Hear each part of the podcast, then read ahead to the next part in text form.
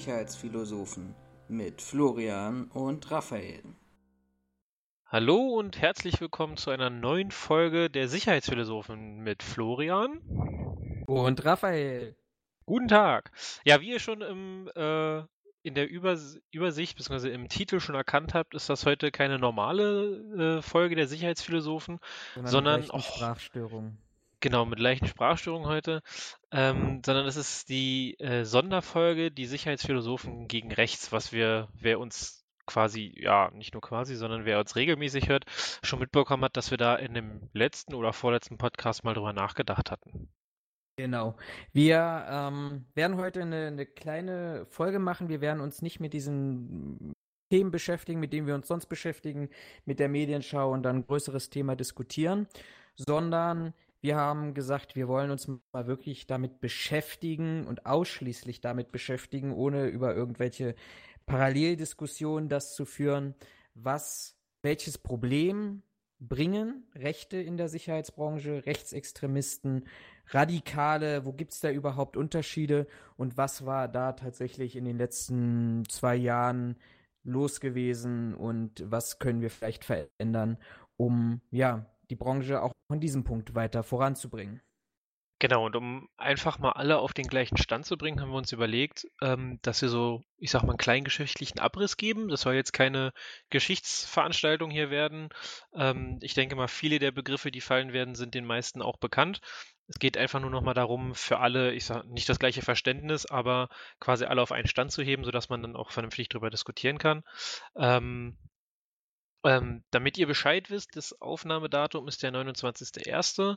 Veröffentlicht wird die Folge dann aber halt am 30. Äh, Januar. Und das hat einen besonderen Hintergrund. Ähm, wie ihr mit Sicherheit schon mitbekommen habt, ist der 8. Mai dieses Jahr ein Feiertag in Anlehnung oder in Gedenken an die 75-jährige Befreiung von Auschwitz am 8. Mai. Derzeit noch ein äh, einmaliger Feiertag, aber ich habe schon gehört, man diskutiert darüber, ob man das nicht zu einem äh, ständigen Feiertag macht. Äh, warum haben wir jetzt den 30. Januar gewählt für die Folge gegen rechts?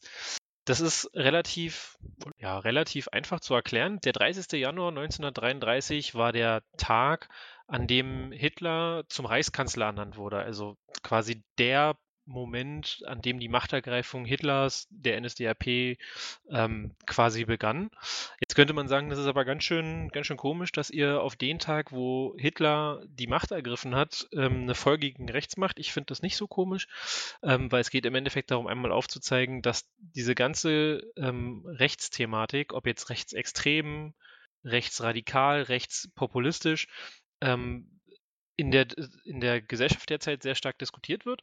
Und es geht einfach darum, mal klarzumachen, zumindest von unserer Seite, dass wir das alles andere als cool finden. Wie gesagt, am 30. Hm? Ja? Nein, nein, auch, also letztendlich auch diesen, diesen äh, Standpunkt zu, zu vertreten. Vielleicht bevor du ganz kurz in den geschichtlichen Abriss gehst. Äh, ähm, warte, lass mich kurz noch einhaken. Aber ähm, natürlich. Ähm, ähm, wie du sagst, genau, ganz richtig. Und vor allen Dingen auch einfach mal nochmal aufzuzeigen, was damals eigentlich passiert ist, deswegen dieser geschichtliche Abriss. Und wie krass das eigentlich war. Und dass wir eigentlich in der Gesellschaft das Ziel haben sollten, dass es da nicht nochmal hinführt. Und ist ja jetzt relativ, oder die Leute, die Auschwitz überlebt haben und noch am Leben sind, der jetzt sagen, dass sie mehr oder weniger sehen, dass es wieder in die gleiche Richtung geht. Man erinnere sich an die äh, Rede von äh, Walter Steinmeier, der ja was ähnliches gesagt hat. Deswegen halten wir das für keine schlechte Idee, das nochmal ins Gedächtnis zu rufen. Jetzt du. Und ich habe auch, auch einen persönlichen Grund. Ich habe das, das war war jetzt nicht geplant gewesen, aber durch Zufall genau gestern bis, bis heute letztendlich diese Diskussion geführt, ähm, wenn, wenn ich auf meiner Seite was teile, wo es eben um, um Rechte in Sicherheitsbehörden geht oder Rechte in, in Sicherheitsdienstleistern oder ähnlichem.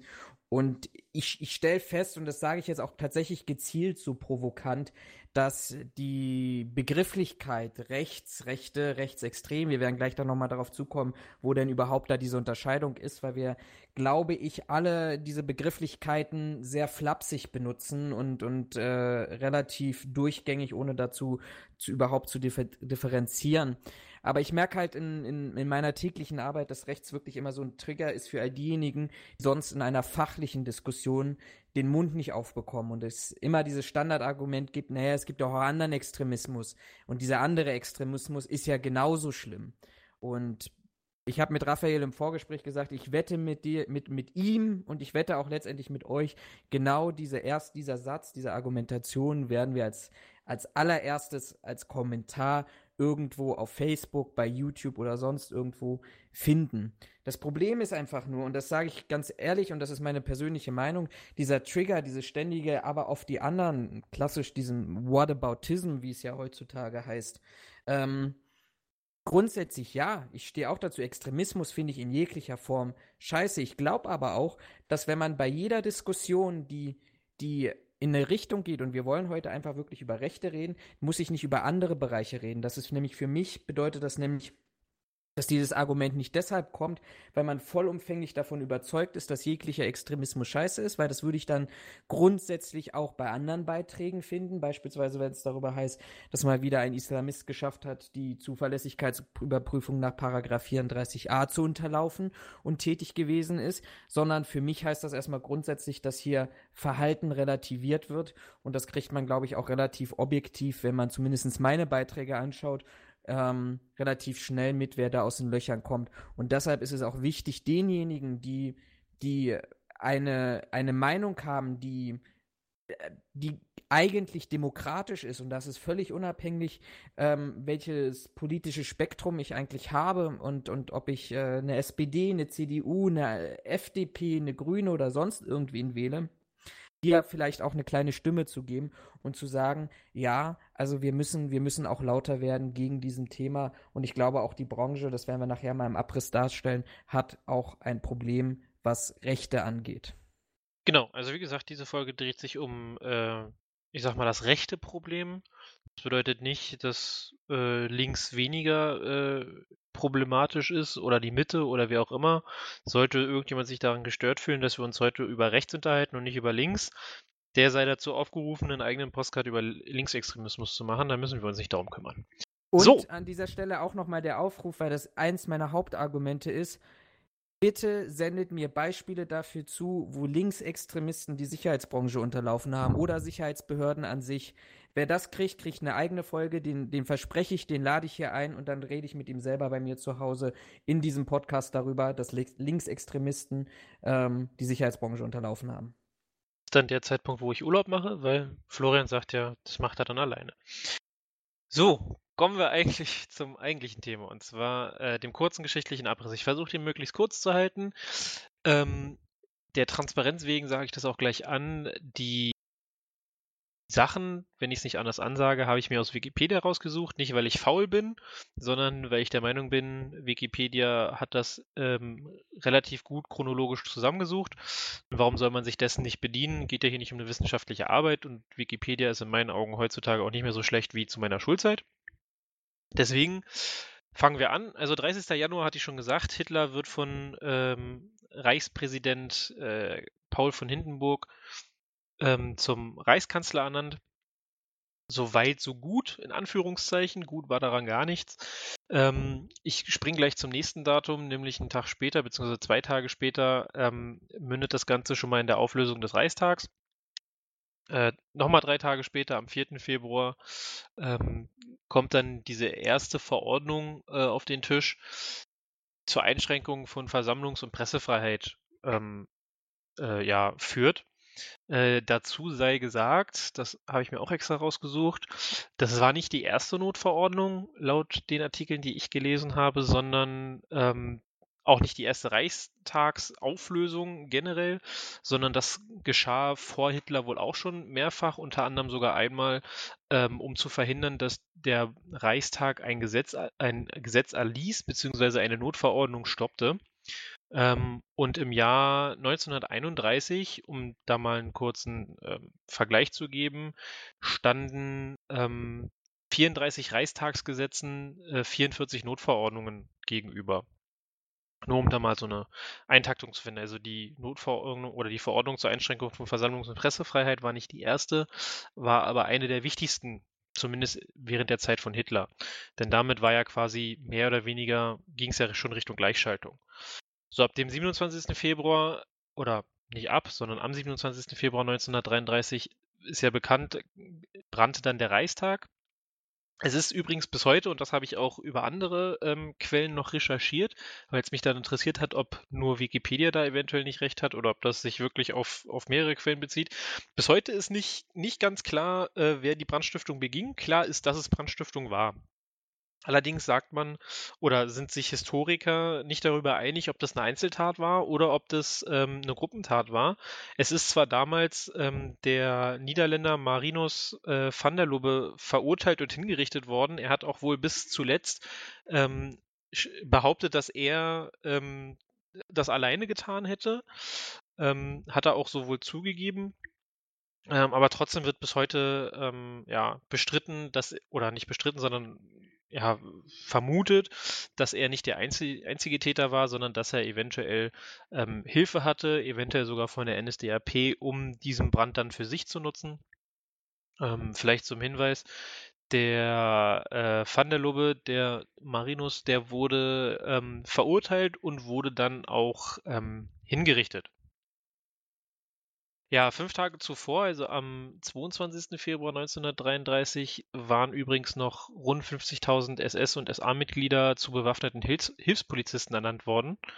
Ähm, den Brand schlachtete man dann äh, unter Hitler aus als, Vor äh, als, als äh, ja, Terrorwelle, die über Deutschland hineinschwappen würde und man müsste was dagegen tun, was unter anderem auch darin ähm, mündete, dass politische Gegner inhaftiert wurden, gefoltert und teilweise sogar getötet. Nur um das nochmal so, ja, ganz klar zu sagen. Also das ging nicht, das, ich sag mal, der Untergang, wie man so schön sagt, oder der Untergang des Abendlandes, wobei es jetzt hier nur um Deutschland ging, begann quasi am 30. Januar schon. Ähm, und es, die haben sich nicht mal viel Zeit gelassen, um dann gleich richtig loszulegen. Einen Tag später, am 28. Februar, gab es dann die Reichstagsbrandverordnung. Ähm, hierbei wurden dann wesentliche Grundrechte der äh, Weimarer Verfassung äh, eingeschränkt, unter anderem halt die persönliche Freiheit, die Unverletzlichkeit der Wohnung, was ja heute äh, genauso ein Grundrecht ist wie die persönliche Freiheit, ähm, genauso auch das Recht auf Eigentum. Das sind alles Rechte, die eingeschränkt wurden. Es gab noch ein paar weitere, die jetzt hier nicht extra aufgeführt wurden, aber allein schon Unverletzlichkeit der Wohnung, also Wohnungsdurchsuchungen waren schon kein Problem mehr. Persönliche Freiheit äh, war, denke ich, gerade um für die Inhaftierung politischer Gegner auch super. Äh, und Recht auf Eigentum, naja, kann man sich denken, worauf das dann hinauslief. Ähm, weiter ging es dann am 8. März. Da gab es nämlich, äh, Quatsch, am 5. März gab es Neuwahlen. Ähm, und am 8. März, drei Tage später, hat man der KPD die, ähm, die gewählten Mandate aberkannt. Und äh, was aus Sicht, also aus strategischer Sicht, äh, gar nicht mal so doof war, nämlich äh, durch die Aberkennung der KPD-Mandate konnte sich die NSDAP unter Hitler ähm, die Zweidrittelmehrheit ähm, sichern, die sie brauchte, um das Ermächtigungsgesetz später dann äh, durchzulassen. Ähm, den ganzen Monat herunter passierte dann mit Sicherheit auch eine ganze Menge, aber das nächste wichtige Datum ist dann der 31. März. Da äh, gab es nämlich eine Notverordnung, die Landesparlamente auflöste äh, und die Landesregierung ähm, dazu ermächtigte, äh, Gesetze zu erlassen. Ähm, mit der, mit der Wahl der, äh, mit der Neuwahl am 5. März gab es außerdem noch ähm, eine Neubesetzung der ähm, ja, Landesregierungen. Von daher, man sicherte sich Stück für Stück quasi die, den Einfluss äh, in sämtlichen Ebenen, also auf Bundesebene, auf Landesebene, um dann quasi sein, in Anführungszeichen, Ding durchzuziehen. Wie gesagt, das ist, äh, soll nicht beschönigt sein oder ähnliches, sondern die Wortwahl mag nicht an jeder Stelle treffend sein, aber ich denke, es passt am besten. Ja, am 7. April hat Hitler dann mit einem Gesetz äh, die Wiederherstellung des Berufsbeamtentums äh, äh, umgesetzt. Und diese, dieses Gesetz ermöglichte dann die Entlassung von ähm, ja, nicht-arischen Beamten, beziehungsweise von, von Beamten, die nicht nachweisen konnten, dass sie halt aus einer arischen Familie stammten. Also die Diskriminierung begann quasi dann per Gesetz mit dem 7. April 33. Drei Tage später folgte dann die Bücherverbrennung von, äh, ja, von Andersdenkenden im Endeffekt. Da sind äh, ja viele große Schriftsteller unter anderem verbrannt worden. Ich glaube, äh, Herr, nicht Hermann, sondern ähm, ah, ich komme gerade nicht drauf. Hm? Thomas, Thomas, Thomas Mann? Mann, Heinrich Heine, glaube ich auch. Heinrich Heine war es, genau, Dankeschön. Den habe ich gerade gesucht. Ich weiß nicht, warum ich jetzt bei Hermann war. Aber genau, der wurde unter anderem ähm, auch verbrannt, also nicht der, sondern seine Bücher wurden äh, verbrannt, um halt andersdenkende Schriften, beziehungsweise Schriften, die potenziell die NSDAP und Hitler bedrohten, indem sie halt eine andere, ein anderes Denken, ähm, ja, ich sag mal, forderten, ähm, hat man quasi geschickt beiseite geschafft. Am 22. Juni wurde dann die SPD verboten, mit dem Vorwand, die SPD hätte Landes- und Hochverrat begangen. Äh, ich habe jetzt leider nicht genau herausgefunden. Ähm, Dolchstoßlegende aus dem Ersten Weltkrieg heraus noch. Das war ja das Problem. ah, okay, ich wusste, genau, das wollte ich mich gerade sagen. Ich ähm, habe nicht, habe leider nicht, nicht rausbekommen über den Wikipedia-Artikel, ähm, was man quasi als Landes- und Hochverrat vorwarf, beziehungsweise welche Beweise man vorbrach, aber dann wird das wohl der, ähm, der in Anführungszeichen Beweis dafür gewesen sein, dass die SPD Hochverrat begangen hätte.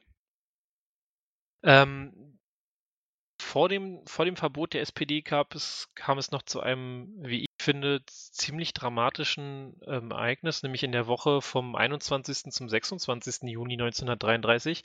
Das ist die sogenannte Köpenicker Blutwoche. Das muss ich zugeben, das hatte ich im Geschichtsunterricht nicht. Da war ich verwundert, als ich das jetzt rausgefunden hatte.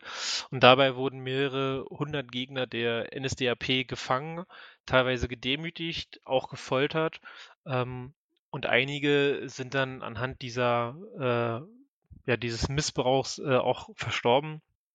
Andere äh, sind quasi nie wieder gesund geworden. Also die können froh sein, dass sie das überlebt haben, aber waren dann entweder ähm, körperlich, teilweise auch eventuell geistig behindert und hatten dann halt ähnlich wie man es von den von den äh, Erzählungen von Zeitzeugen äh, aus Auschwitz äh, mitbekommt, die sind halt nie wieder dieselben gewesen. Also die sind da das klingt jetzt wieder doof. Fürs Leben gewesen. Danke, ich hätte jetzt ein anderes Wort benutzt, was mir irgendwie ein wenig unpassend erschienen ist.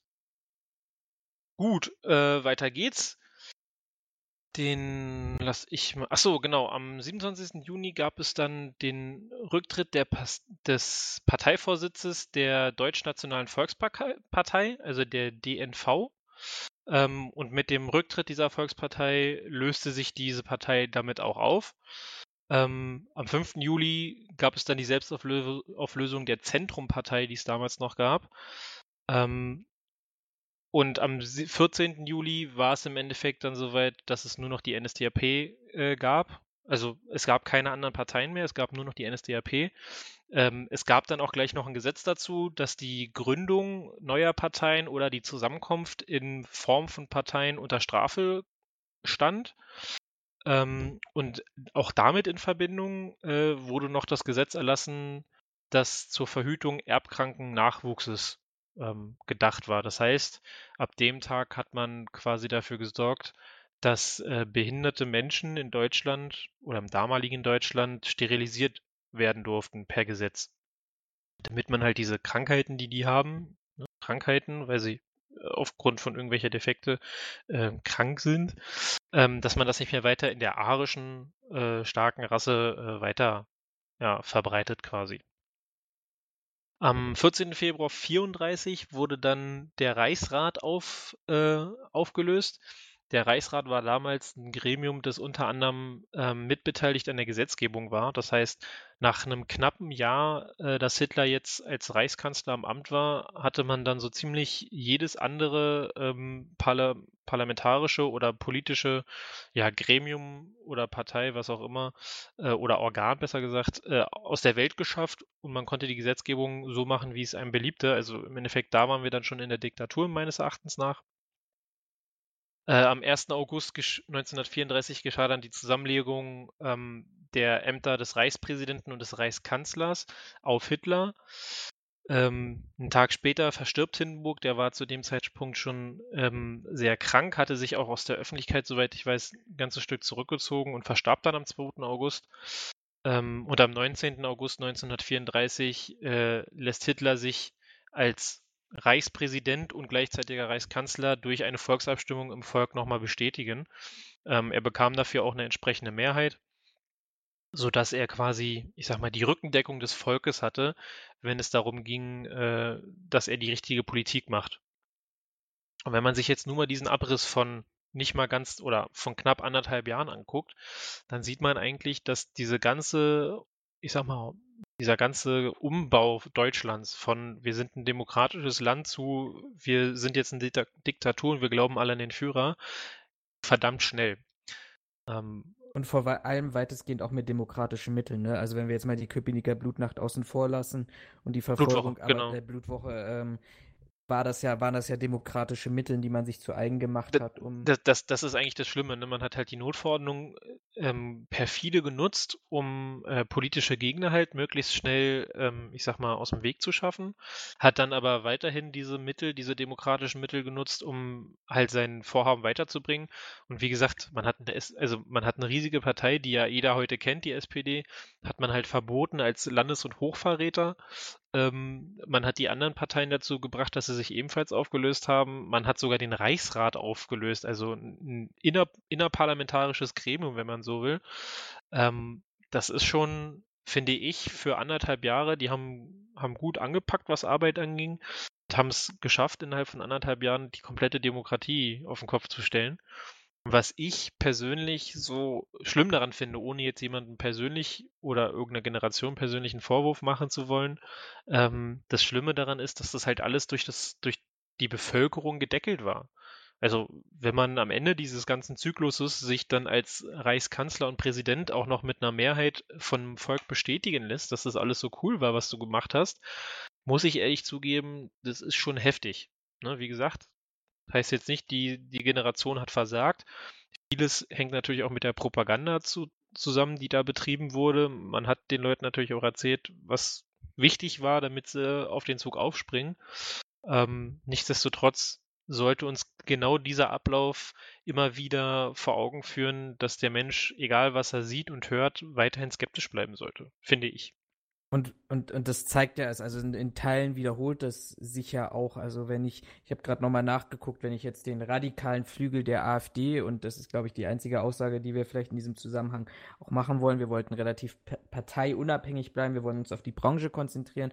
Aber wenn ich schaue, dass der radikale Flügel der AfD in dem, in dem Stammbezirk von, von seinem ja, Anführer, mir fällt da gerade kein anderes Wort ein, von eines, eines Björn Höckes, der sehr offen antisemitisch und radikal ähm, ist, in, in Thüringen auf fast 25 Prozent bei der letzten Landtagswahl kommt. Ich glaube, dann können wir tatsächlich schon Parallelen dazu ziehen und das betont einfach nochmal, so wie, wie es Raphael gesagt hat, das betont einfach nochmal, wie wichtig ist es, dort sensibel zu sein und, und sich ab und zu auch mal wieder an die Geschichte zurückzuerinnern. Ja, genau. Also ich hatte vor einiger Zeit hatte ich mir mal so eine ganz kurze ähm, Dokumentation in Anführungszeichen über Björn Höcke angeguckt. Klar, den Namen kannte ich, wusste auch, in welche Richtung das gehen sollte, hatte mich aber sonst nie groß mit dem beschäftigt, weil warum? So, das ist nicht meine politische Strömung, ist auch nicht meine politische Meinung. Allein deswegen sehe ich schon keinen Grund, mich damit zu beschäftigen, weil warum soll ich dem äh, Nahrung fürs Feuer geben? Und habe mir diese kurze, diese kurze Dokumentation, ich glaube, die ging zehn Minuten, ähm, mal angeguckt und da haben sie halt ungeschnitten einfach mal mitgefilmt, was er auf einer dieser, ähm, ja, dieser Versammlung, die er regelmäßig in seinem Bereich da abhält, ähm, was er da so sagt. Und ich muss ehrlich zugeben, kann nicht verstehen, wie es Leute gibt, die sich da hinstellen sagen, ja, was der Mann sagt, ist richtig. Also, so leid es mir tut, als halbwegs vernünftig aufgeklärter deutscher Bürger muss einem doch klar sein, dass was der da erzählt, ganz klar in eine Richtung geht, in die wir nicht gehen sollten. Und schon allein wegen unserer Vergangenheit uns klar sein müsste, dass das definitiv nicht die richtige Richtung ist. Wollen Aber wir mal, gut. Wollen wir mal auf die, bevor die AfD-Trolle hier rauskommen und wir eine Reichweite bekommen, weil. weil Endlich äh, Reichweite! Wir, in, wir haben doch unsere Millionen. ja, wir haben unsere Millionen. Nein, ähm, lass uns wirklich mal jetzt in die Richtung gehen, wo wir hinwollen, nämlich man hört das heutzutage, wie du vorhin ja schon gesagt hast, geht es ja ganz schnell, dass man gesagt wird, ja, die Rechtsextremen, äh, Rechtsradikalen, die Rechtspopulisten, was ja zum Beispiel den Ösis vorgeschmissen wird. Ähm, das sind ja alles schöne, tolle Worte, aber äh, was ist denn jetzt der Rechtsextreme? Was ist denn jetzt der Nazi? Was ist denn jetzt der Rechtsradikale und was ist der Rechtspopulist? Oder sind das alles die gleichen? Das sollte man vielleicht gerade im Zuge dieser Sonderfolge einfach mal voneinander unterscheiden. Und, und welche äh, Überraschung, ich habe da was vorbereitet. Ich wollte gerade sagen, und an dieser Stelle gebe ich das Wort an Florian, der sich da vorbereitet hat. Ähm, Genau, das ist aber auch letztendlich, ich glaube, wir sollten hier auch die notwendige Transparenz halten, die halten wir sowieso. Auch hier werden wir wieder die, die einzelnen Beiträge als Quellen ähm, unter, unter den Veröffentlichungen ähm, posten. Genau. Ähm, wir haben hier aber uns jetzt mal an die, in die Definition gehalten oder die Erläuterung der Bundeszentrale für politische Bildung. Ah. Und ich würde mal mit der, ohne, ohne da eine weitere Wertung zu machen, weil das relativ schwierig, ich würde mal mit den Rechtspopulisten anfangen. Alles ich klar. glaube, vom Prinzip her ist das jetzt erstmal die, die schwächste Form. Also, Rechtspopulismus bezieht sich ja aus zwei, zwei Wörtern, aus zwei Stämmen. Auf der einen Seite rechts und populistisch. Was heißt populistisch? Populistisch heißt, dass Personen, die dem Populismus zugehören oder Populismus betreiben, ähm, im, im Sinne oder im vermeintlichen Sinne des Wohles des Volkes gehen. Das heißt, in der Konsequenz wird praktisch gefordert, dass ein definiertes Volk, und ich sage das jetzt mal so allgemein, ähm, nein, eigentlich nicht allgemein, sondern wenn wir von Rechtspopulismus sprech, sprechen, dann von dem deutschen Volk zu schützen vor der Politik und den durch die Politik geförderten Einflüsse. Beispiel, vielleicht ein kleines Beispiel an diesem Rande, das ist halt im, im, im Wesentlichen, glaube ich, erstmal, sofern es da nicht zu, zu strafrelevanten Aussagen oder Ähnlichem kommt, das, was man auch ähm, mitbekommen hat im Rahmen der Flüchtlingskrise oder ähnliches, wo es praktisch darum ging, in Anführungsstrichen, den Willen des deutschen Volkes auszusetzen und die Politik, die ja praktisch das Volk umzusetzen.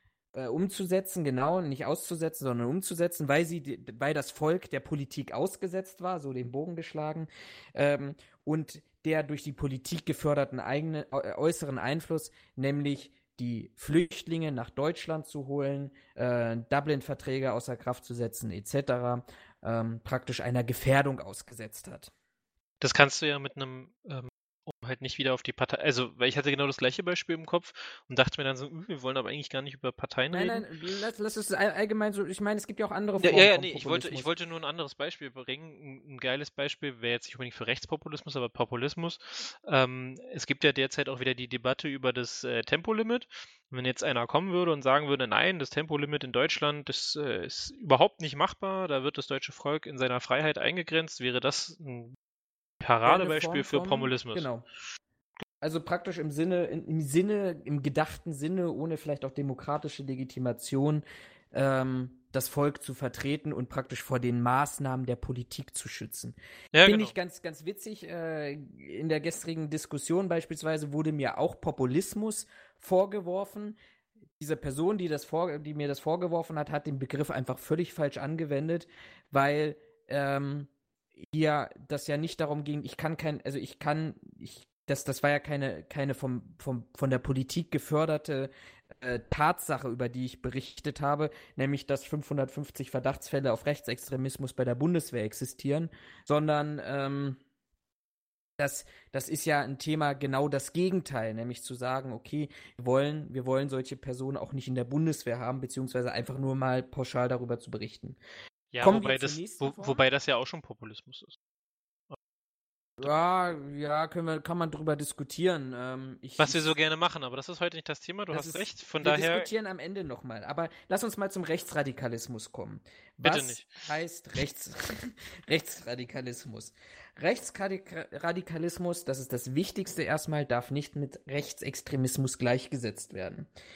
Rechtsradikale sind klar der rechten Mitte des politischen Spektrums, bleiben aber in ihrer Thematik, in ihren Aussagen, in ihrem Handel innerhalb des Rahmens, die die Verfassung gegeben hat. Sprich, Meinungsfreiheit, Diskriminierungsfreiheit, ähm, politische Betätigung und besitzen ähm, genau deshalb dass sie eben sich im Rahmen der Grundrechte bewegen, auch die Legitimation, das muss man so ehrlich sagen, und das sagt auch die Bundeszentrale für politische Bildung, an der Teilnahme ähm, an einer pluralistischen Gesellschaft, weil es ist eben am Ende des Tages erstmal eine Meinung, die dort vertreten wird, aber diese Meinung wird dadurch vertreten oder wird im Rahmen des, des Grundrechts vertreten.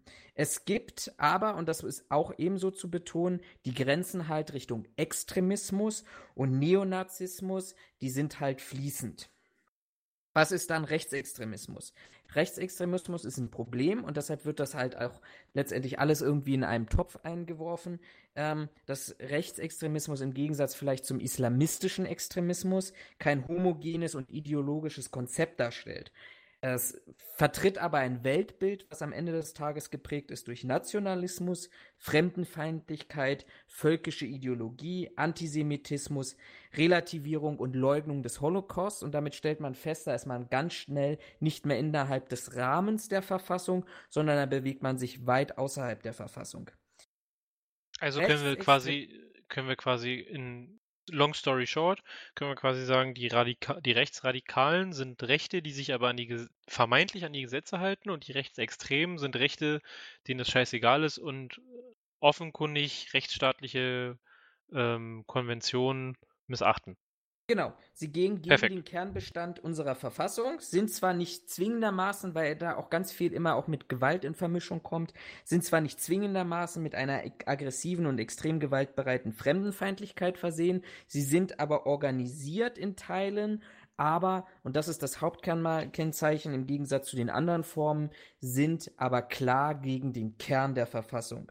Und dann haben wir noch die, die Neonazis im klassischen Sinne. Das ist im, im Kern ein Zusammenschluss ähm, innerhalb des Rechtsextremismus, die ähm, ein, ein, ein äußerst geprägtes Bekenntnis zum Nationalismus haben und auch hier Kernmerkmal den totalitären Führerstab, Führerstaat wollen und anstreben. Das heißt, alles das, was auch wirklich weit, weit außerhalb der Verfassung steht und wahrscheinlich noch weiter außerhalb der Verfassung als ein Rechtsextremist, der sich da auch schon die, die, die Grenzen sprengt und sich dort ähm, am Ende des Tages auch bewegt.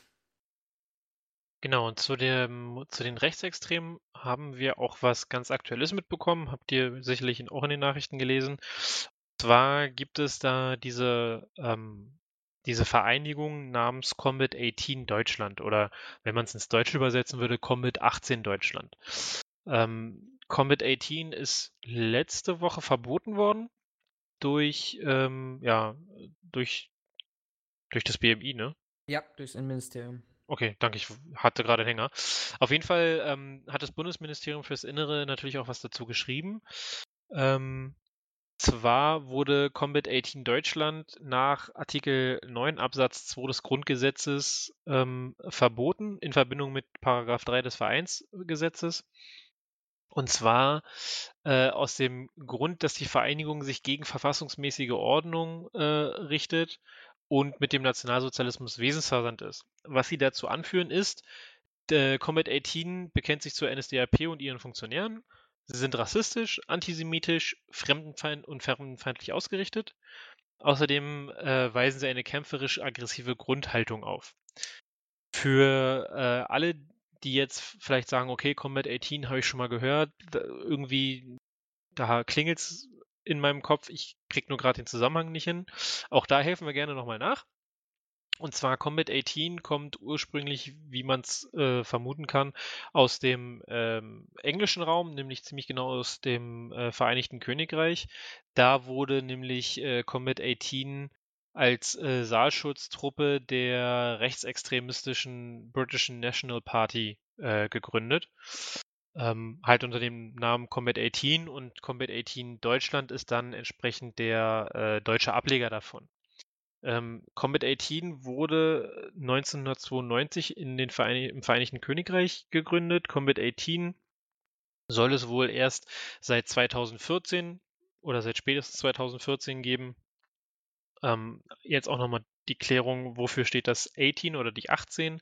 Das sind im Alphabet die Buchstaben 1 und 8. 1 für A, 8 für H, kann also entsprechend übersetzt werden mit Adolf Hitler. Es ist halt ähnlich wie ähm, die 88, zweimal Buchstabe H, ist zum Beispiel in Deutschland auch als Kennzeichen zum Beispiel verboten. Da kriegst du keine Kombination mit einer 88 drauf oder mit einer mhm. 18, glaube ich, auch nicht. Genau aus diesem Hintergrund, um sowas einfach zu, ähm, ja, zu verhindern. Und ja, jetzt hat man ähm, die Comet 18 ja, quasi verboten. Wenn ich mich nicht ganz irre, war das nicht nur die Saalschutztruppe, sondern die waren auch ähm, nicht nur aggressiv, sondern auch bewaffnet unterwegs, bin ich der Meinung. Aber da möchte ich mich nicht zu weit aus dem Fenster. Ähm. Auf jeden Fall, in Deutschland soll diese Gruppe wohl äh, so circa 20 Personen umfasst haben. Ähm, war in mehreren Bundesländern aktiv und auch organisiert Und aufgrund ihrer Ausrichtung, was ich vorhin schon sagte, ähm, hat man in Deutschland Combat 18 jetzt verboten. Also in meinen Augen ein wichtiger Schritt gegen rechts, um das auch nochmal ganz klar zu sagen, dass die nicht verfassungsfreundlich äh, sind, ähm, sondern dass man sowas Einhalt gebieten muss. Jetzt werdet ihr euch fragen, jetzt habt ihr uns schon fast 30 Minuten, bisschen mehr als 30 Minuten zugehört. Wann kommen die denn endlich zur Sicherheitsbranche? Ähm, Nichtsdestotrotz ist es, glaube ich, ein ganz wichtiger Part vorneweg, erstmal abzuholen und zu sagen, wo kommen wir eigentlich her und welche Parallelen sehen wir? Und was gibt es denn da für aktuelle Bewegungen, um das tatsächlich in Relation zu setzen, auch mit dem, was in der Sicherheitsbranche nur mal in einem kleinen Ausschnitt, den ich euch gleich darstellen werde. Na, na warte, ähm, lass mich noch kurz darauf einsteigen. Nicht nur vielleicht, um zu sagen, wo wir herkommen, sondern auch einfach nochmal für eine Diskussion, ähm, einfach für jeden klar zu machen, was ist was. Weil heutzutage ist man schnell dabei, dass man sagt, du bist ein Rechtspopulist, du bist ein Neonazi, du bist keine Ahnung. Ja, aber bin ich per Definition das wirklich oder äh, fällt dir einfach nur nichts Besseres ein, weil weiß ich nicht, dein Verstand nicht mehr hergibt oder weil du dich mit der Materie nicht beschäftigst. Das ist ja ähnlich wie mit Islamismus ist nicht Islam. Ne, das sind auch zwei unterschiedliche Dinge, können wir wann anders besprechen.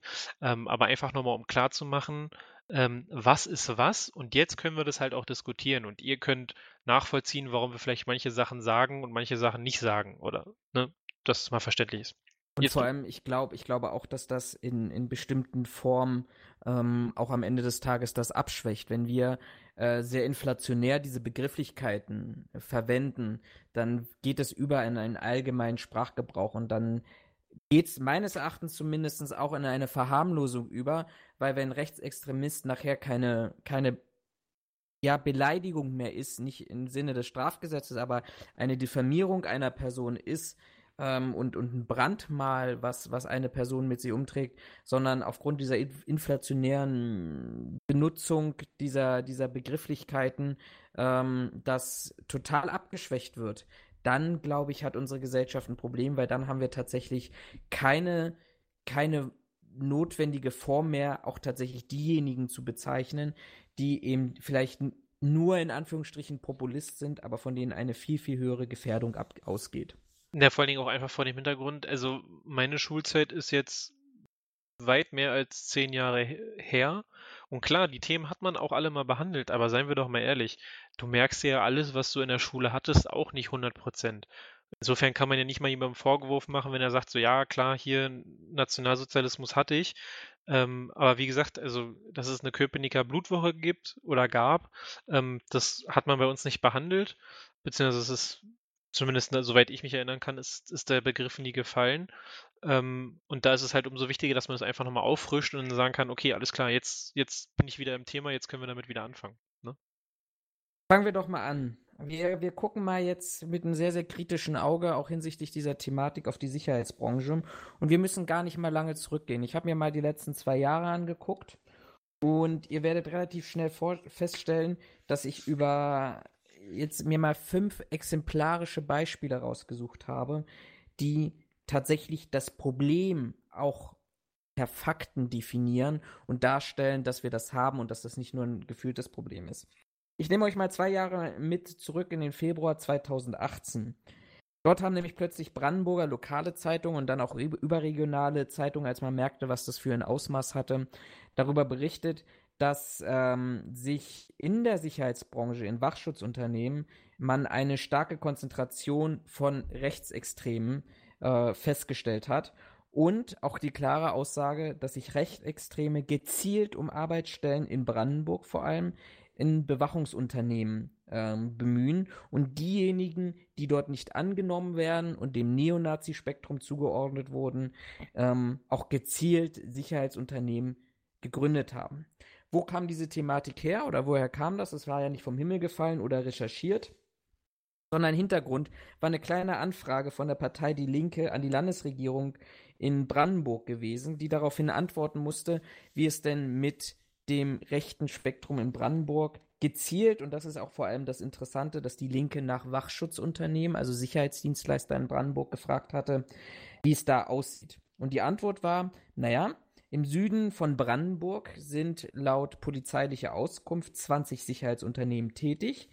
13 von diesen 20 Sicherheitsunternehmen, das muss man sich vorstellen, das sind ungefähr drei Viertel, fallen durch Personenüberschneidung zur Rockerszene, zur politisch motivierten Kriminalität und zum Bereich Fußball auf. auf. Da gibt es extreme Überschneidungen, was das Thema ähm, Kampfsportszene angeht, rechtsextremistische Szene, Rockerszene und Türsteher-Szene. Mit dem Ergebnis, dass seit dem 1.12.2016 das LKA Brandenburg, da gab es ja eine Veränderung auch in der Regularien bzw. in den Möglichkeiten, 3208 Personen, die sich entweder um eine Position in einem Wach- und Sicherheitsunternehmen äh, beworben haben und dann praktisch ihre klassische Zuverlässigkeitsüberprüfung gemäß 34a durchliefen, beziehungsweise ähm, ein Wachschutzunternehmen ähm, gründen wollte. Von diesen 3208 Personen waren 651 Personen mit polizeilichen Erkenntnissen zur rechtsextremistischen Rocker oder zur gewaltbereiten Fußballszene bekannt. Daraufhin implementierte man als Maßnahme, dass das Landesamt für Verfassungsschutz die Landkreise und Städte sensibilisierte und dass das Landesamt für Verfassungsschutz verstärkt anbot, vor allem in den Bereichen oder bei den Unternehmen, wo es darum geht oder wo man Erkenntnisse hatte, dass es dort zu Personenüberschneidungen aus entsprechenden Szenen kommt, die äh, jeweiligen Personen auch hinsichtlich ihrer politisch motivierten Einstellung zu überprüfen. Das ist tatsächlich 2016 noch ähm, sehr intensiv angenommen worden. Man hat 1150 Personen überprüft. 2017 waren es nur 846 Personen, die dort im Allgemeinen bekannt waren, aber die Thematik Rechtsextreme und Rechtsextremisten in der Branche konnte man nicht aufhalten.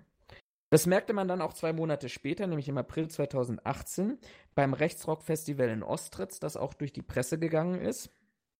Denn dort kam nämlich der nach Gewerbeordnung angemeldete Sicherheitsdienst Arische Bruderschaft zum Einsatz, der praktisch im Auftrag der NPD dieses Rechtsrock-Festival absicherte und auch für erhebliche politische und mediale Diskussionen sorgte, denn das Logo dieses Sicherheitsdienstes Arischen Bruderschaft im Zusammenhang mit der auch mit der Firmenbezeichnung zeigte nämlich, die, dass das Logo praktisch der 36. Waffengrenadierdivision, die praktisch das SS-Truppenzeichen der gekreuzten ähm, Handgranaten ähm, mit sich zeigte. Es dauerte tatsächlich bei der, bei der Landespolizei einen halben Tag, bis die Polizei und die Staatsanwaltschaft beim Amtsgericht eine Anordnung zur Beschlagnahmung der T-Shirts und diverser anderer unternehmerischer Einrichtungen stellte. Ähm, als man das dann durchführen wollte, konnte man, hatte man ähm, seitens des, des Sicherheitsdienstes schon festgestellt, oh, da erwartet uns was, da kommt was auf uns zu. Und man hat die T-Shirts einfach andersherum umgetragen. Da gibt es sehr interessante Bilder im, im Internet, sodass das Logo nicht mehr zu sehen war und nur vereinzelt Gegenstände beschlagnahmt wurde. Die linke hm, Politikerin Katharina König-Preuß stellte daraufhin Strafanzeige wegen Verwendung verfassungsfeindlicher Symbole, führte auch eine gewerberechtliche Beschwerde durch. Das Ergebnis war, dass dieses, ähm, diese Anzeige und auch die Beschwerde relativ schnell eingestellt wurde, weil laut Staatsanwaltschaft kein direkter Bezug zur NS-Zeit hergestellt werden kann. Ich spring mal Wusstest du, äh, wusstest, also, weil ich mich gerade gewundert habe, Wusstest du, dass ähm, diese arische Bruderschaft zumindest namenstechnisch mit der Aryan Brotherhood ähm, verwandt ist? Gibt es Parallelen, ja. Reicht da also, aber für die Staatsanwaltschaft nicht aus, dort äh, ein politisches Motiv zu sehen. Also kurzer Hinweis, die Aryan Brotherhood, also die, die englische Form der arischen Bruderschaft, ist offensichtlich eine Bande rassistischer, neonazistischer äh, US-Amerikaner, ähm, ist wohl sogar im Gefängnis 1967 gegründet worden und hat derzeit rund 15.000 Mitglieder in und außerhalb von Strafvollzugsanstalten. Das FBI geht davon aus, dass 18 Prozent der Morde in Gefängnissen durch die arische Bruderschaft verübt werden. Also, weiß nicht. Mit dem Hintergrund stellt sich mir wieder die Frage, warum man da nicht sieht, wer die eigentlich sind. Okay, lass uns weitermachen. Genau, weil wir kommen jetzt noch zum anderen Punkt, wo es nämlich und äh, deutlicher wird, wo man auch mal deutlicher Fragen hinterfragen könnte, warum hat man denn nicht gesehen, ähm, um was für ein Unternehmen es sich handelt. Nehme ich euch schon mal mit, wir machen mal einen größeren Sprung in den, in den ab Februar 2019. Und dort berichten nämlich Brandenburger Zeitungen darüber mit der Schlagzeile Security-Firma eines Neonazis bewacht KZ-Gedenkstätte. Die Firma City Control hatte damals, Anfang 2018, im Rahmen einer Ausschreibung die Bewachungsaufträge für die KZ-Gedenkstätten Sachsenhausen und Ravenbrück gewonnen und entgegen der vertraglichen Bestimmungen versuppt, nämlich die, die Dienstleistung im KZ Sachsenhausen, an das Unternehmen Boxing Security aus Cottbus. Der Geschäftsführer Ronny S., das ist auch alles nachzulesen und auch diese Person geht sehr offen mit seiner Einstellung um, ist tief in der rechtsextremistischen Kampfsportszene in Cottbus und in Brandenburg verankert, ähm, präsentiert sich auf Instagram und bei Events mit äh, beispielsweise mit T-Shirts mit dem Eisernen Kreuz und dem Slogan Vize-Weltmeister 45. Was? Ähm, und kam tatsächlich als Subunternehmer im, in dieser KZ-Gedenkstätte zum Einsatz. Die Brisanz, das habt ihr auch, glaube ich, gerade mit der, äh, mit der Reaktion von, von Raphael mitbekommen, ähm, war natürlich erheblich. Äh, die, die, Gedenk, äh, die Gedenkstättenstiftung war geschockt. Vertraglich, wie ich bereits schon angesprochen hatte, war zugesichert worden, dass man keine Kontakte, also dass man es A nicht versuppt oder beziehungsweise nur mit Rücksprache des, des äh, Auftraggebers versuppt und vertraglich war auch ebenso zugesichert worden, dass man keine Kontakte, also als Hauptdienstleister City Control, keine Kontakte zu Personen und Einrichtungen unterhält, die dem Charakter der Einrichtung entgegensteht. Also diese klassische Extremismusklausel, die in diesem Vertrag verankert war und die auch in den neuen Verträgen verankert waren. Jetzt kann man natürlich an dieser Stelle sagen, ja gut, trenn doch bitte berufliches und privates, wenn der sich in diesem Bereich auffällt. Vielleicht diskutieren wir, wenn wir nachher noch Zeit haben, kurz darüber, was deine Meinung dazu ist. Aber gut, wenn der sich in dem Bereich aufhält und als Geschäftsführer Neonazi ist und seiner Freizeit Kampfsport-Events be be betreut und begleitet und dort auftritt, dann hat äh, dann, dann, dann kann man das auch trennen. Also wieso zieht sich das in, in überhaupt ins Berufliche und warum ist das denn verwerflich? Ich habe hier meine eigene Meinung dazu, die grundsätzlich ähm, sagt, ich glaube, dass es eine Ideologie ist, ein Weltbild ist, das ich nicht wie ein Schleier ablegen kann, ähm, weil sie eben auch wie fast keine andere Ideologie davon geprägt ist, wie die Wertevorstellungen einer Person sein sollen, sein können, wen man ähm, als Teil der Gesellschaft sieht, wie man nicht in der Gesellschaft sieht aber auch unabhängig dieser persönlichen Meinung und Einstellung ähm, vermischte die Geschäftsführung das bewusst. Ähm, man hat die, die äh, Journalisten, die darüber berichtet haben, haben praktisch dieses Unternehmen auch nochmal aufgesucht und dort hat man an der Eingangstür zu den Geschäftsräumen einen sehr deutlichen großen Sticker gefunden, auf dem stand, bitte flüchten Sie weiter, Refu Refugees not welcome. Ähm, das passt auch alles so ein bisschen da rein, wenn ich mir so, so Brandenburg angucke und die Meldungen dazu. Laut eigener Aussage auf der Homepage als Referenz bewachte das Unternehmen Spiele oder Fußballvereine von Dynamo Dresden, Energie Cottbus und Hertha BSC. Und wenn ich, was ich vorhin auch aus dieser kleinen Anfrage nochmal vorgetragen hatte, wenn ich es äh, mir anschaue, dann erscheint mir diese Vermischung nicht ganz unrealistisch, weil wir haben hier auch laut Verfassungsschutz und auch in den vergangenen Verfassungsschutzberichten des Landes Brandenburg immer wieder deutlich betont, ähm, eine sehr, sehr starke Vermischung zwischen rechter Szene, Fußball und Sicherheitsdiensten, Wachschutzunternehmen und Türsteherszene. Ist da noch was viel Schlimmeres hören? Eine offizielle Webseite, wo du dir allen möglichen Scheiß ähm, aus dieser arischen Szene bestellen kannst. Ich bin gerade ein bisschen geschockt. Wo jetzt?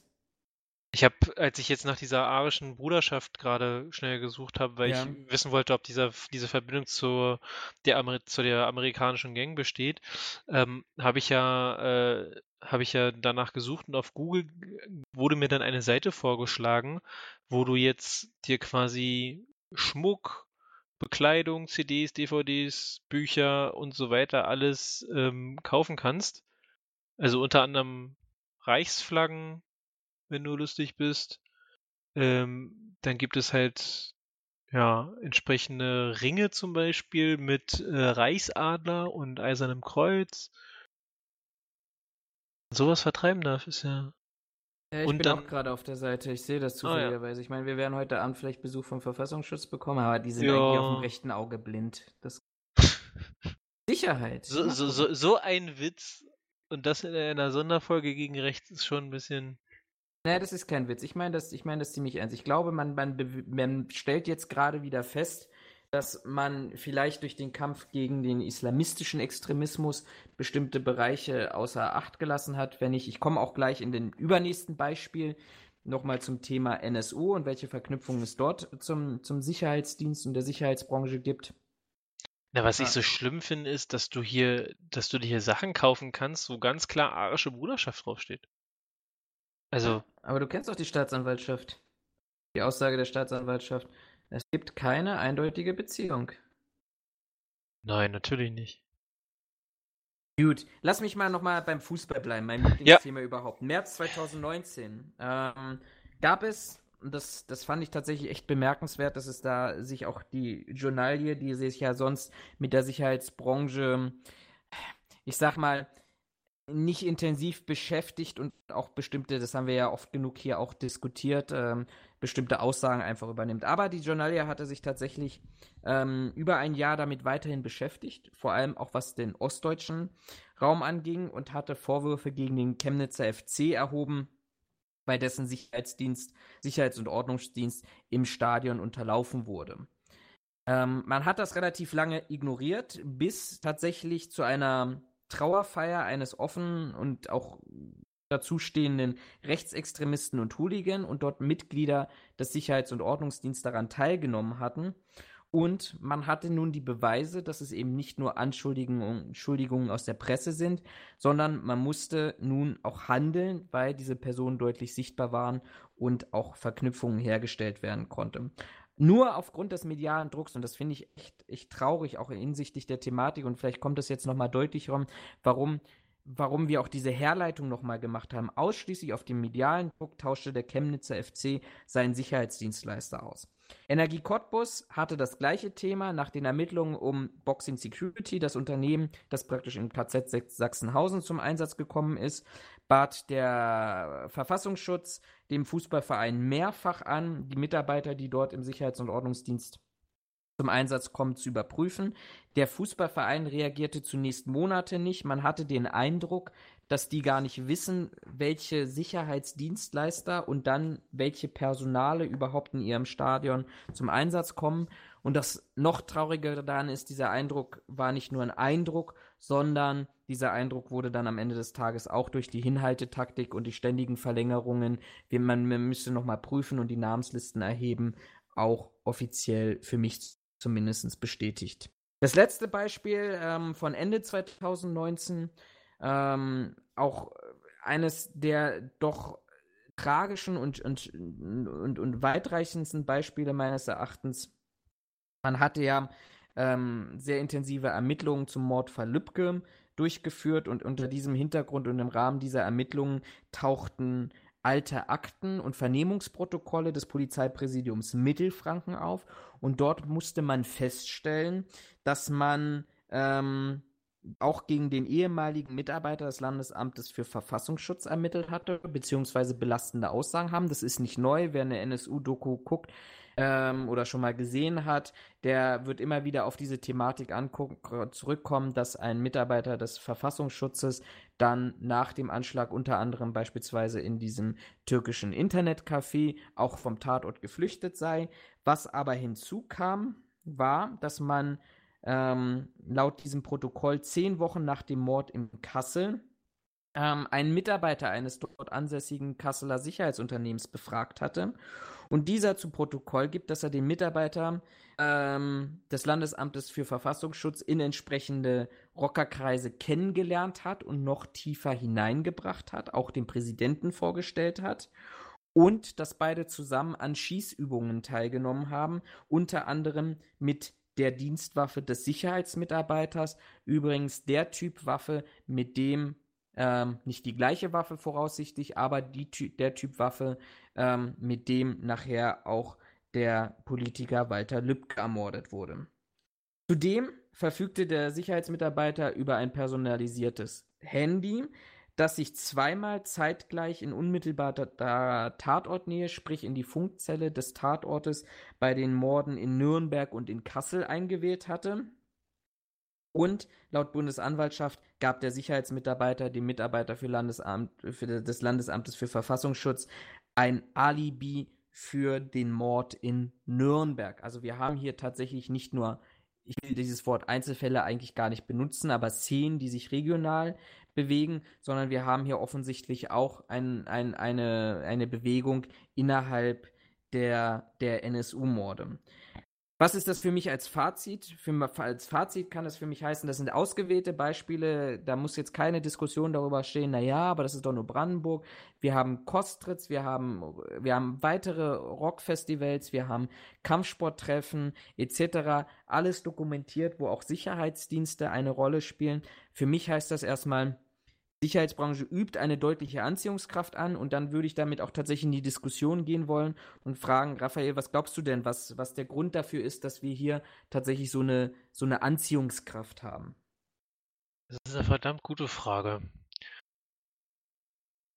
auf die ich jetzt auch nicht sofort eine Antwort habe, weil, naja gut, du hast halt potenziell die Möglichkeit, an, an Waffen ranzukommen. Waffen ist ja grundsätzlich erstmal nicht schlecht, weil mit Waffen kannst du ja Menschen wehtun.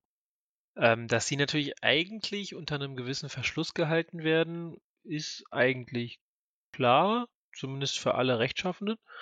Ähm, bei denen ist es offensichtlich ein bisschen anders. Je nachdem, in welche Richtung du gehen willst, hast du dich natürlich über diese Art und Weise relativ schnell ähm, bewaffnet, sodass du deiner, ich sag mal, Radikalität ähm, entsprechend Ausdruck verleihen kannst.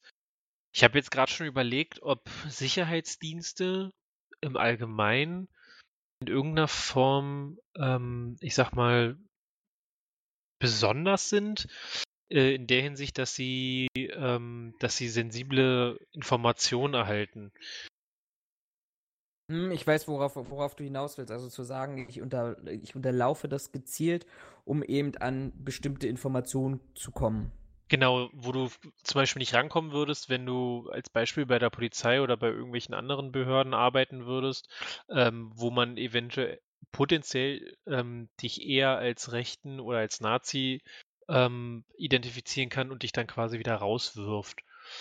Ähm, das ist aber vielleicht genau der Grund, warum die Sicherheitsbranche so interessant ist, weil, ähm, wie du gerade jetzt auch schon dargelegt hast, gerade mit der kleinen Anfrage von den Linken, dass äh, offen, also so ist es, das ist mein Verständnis, dass die Behörden offensichtlich nicht vernünftig prüfen, um was für Personen es sich da handelt. Also wenn bei 3000 Leuten 600 ähm, der Polizei bekannt sind und nicht nur der Polizei bekannt in Form von, ja, der wurde schon mal bei uns vorgestellt, sondern ja, der ist vorgestellt worden, weil der was mit der freiheit-demokratischen Grundordnung ähm, am, im Argen hat, stellt sich mir ehrlicherweise die Frage, wie sehr haben wir uns dann darin geirrt wie, die, geirrt, wie diese Zuverlässigkeitsprüfung läuft?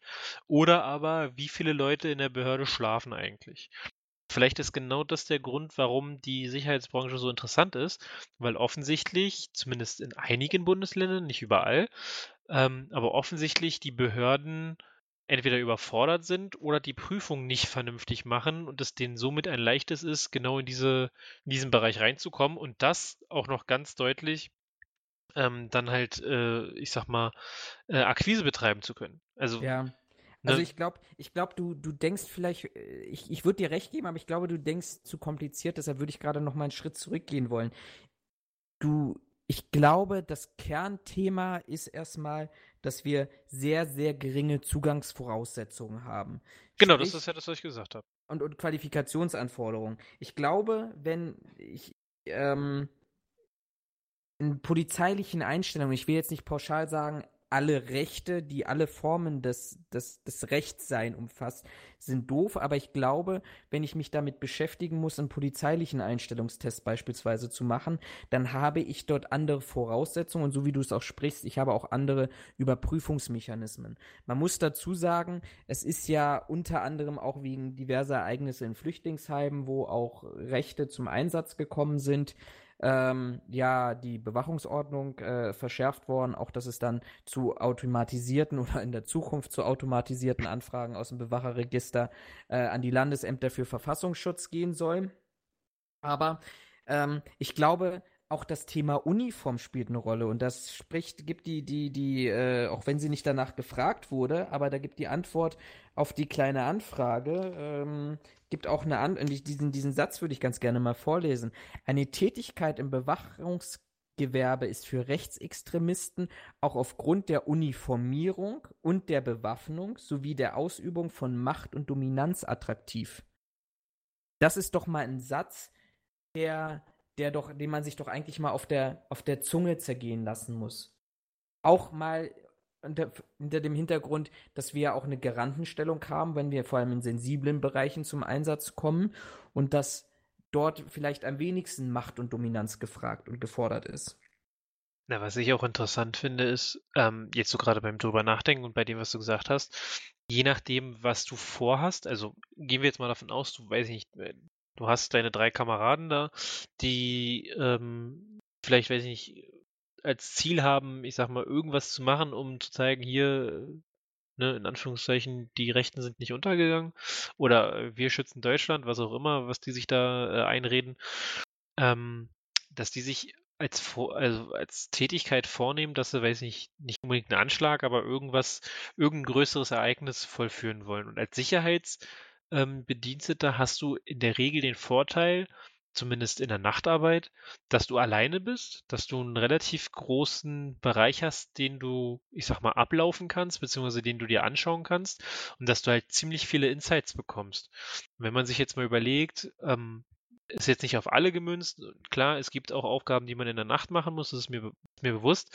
Aber von der Theorie her kannst du nachts in durchaus auch größeren Unternehmen mehr oder weniger alleine durch die Gegend rennen ähm, und dir alles angucken, was dir nach hinten raus ja dann durchaus äh, eine Hilfe ist. Das ist eventuell in gewisser Art und Weise auch nochmal so ein, ich sag mal, interessanter Bereich. Ja, auf alle Fälle. Ich meine, das, das, das ist ja auch gepaart mit dieser Thematik. Ähm, was, was wir auch immer als Vorteil sehen, und ich glaube, das ist ja auch ein Vorteil, dass wir eine starke Säule, wir als Sicherheitsbranche eine starke Säule der inneren Sicherheit darstellen. Aber dadurch habe ich natürlich auch wieder oder muss ich eine höhere Sensibilität wahren, genau dieser Thematiken, was du sagst, wenn sich die Polizei zurückzieht und zukünftig oder was es jetzt auch durchführt, eigentlich schon seit Jahren durchführt, äh, militärische Liegenschaften durch private Sicherheitsdienstleister bewacht werden. Ja. Oder KZ-Gedenkstätten, wobei ich da, da ein ganz anderes Bild habe, ähm, vor Augen habe als ein Informationsabfluss. Aber das, das, da, da besteht ja ein gewisses Risiko, dadurch, dass sich eben die BOS in vielen Teilen zurückziehen und dadurch das, was wir eigentlich viele Phänomene treten hier wieder auf. Das, was du auch in, in, nach, nach Stürzen von Staatspräsidenten oder ähnlichen hast, da entsteht ein Vakuum, das leider nicht immer von den Guten ausgefüllt wird. Und vor allem, wenn ich dann Bestrebungen habe innerhalb einer Szene, die nach Macht, Dominanz und nach Außenwirkung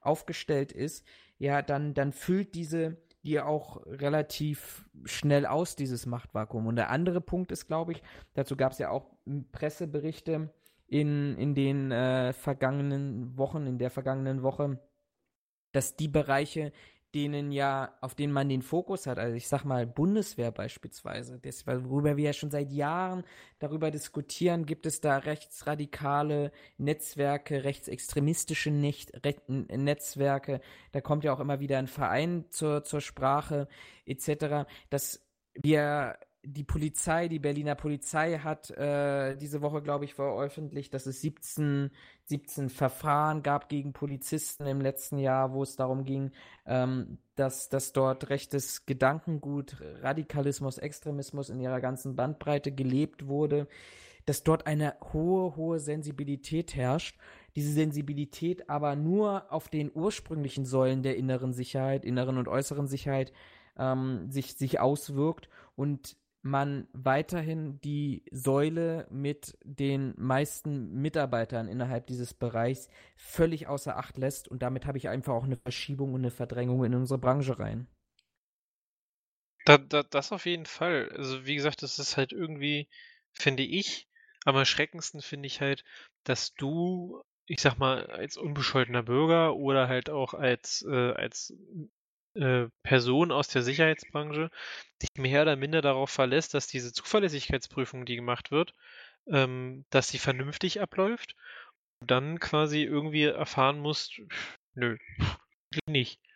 Weil es kann, also wie gesagt, ich habe bisher, oder zumindest in der Zeit, wo ich aktiv äh, im Sicherheitsdienst gearbeitet habe, war ich eigentlich immer davon überzeugt, dass die äh, Prüfung durch die Gewerbeaufsicht oder die dahintergelegte äh, Prüfung, dass die, ich sag mal, gut ist. Ja? Also, dass du da mitbekommst, wenn da jemand mit drin sitzt, der ähm, äh, äh, äh, der da nicht in den Bereich gehört, beziehungsweise den, nicht die notwendige Zuverlässigkeit hat. Wenn du jetzt aber hier so eine Sachen hörst wie, ja, da gibt's ähm, Unternehmen, die eindeutig nicht richtig sind und äh, eine entsprechend große Zahl von Mitarbeitern hast, die definitiv auch nicht in diesem Bereich gehören, dann stellt sich mir halt die Frage, also warum, woran hapert es? Und gleichzeitig halt auch die Frage, um mal so ein Worst Case aufzumachen, ähm, hast du da vielleicht einen Gleichgesinnten schon in der Behörde sitzen, der die Dinger durchwinkt? Weil dann hättest, hättest du ja genau dieses Problem, dass die Bundeswehr unterwandert ist oder davon ausgehen musst. Dann musst du davon ausgehen, dass die Behörden unterwandert sind, dass die Polizei unterwandert ist und was dann halt alles dazu kommt. Dann würdest du ja ein relativ großes Fass damit aufmachen.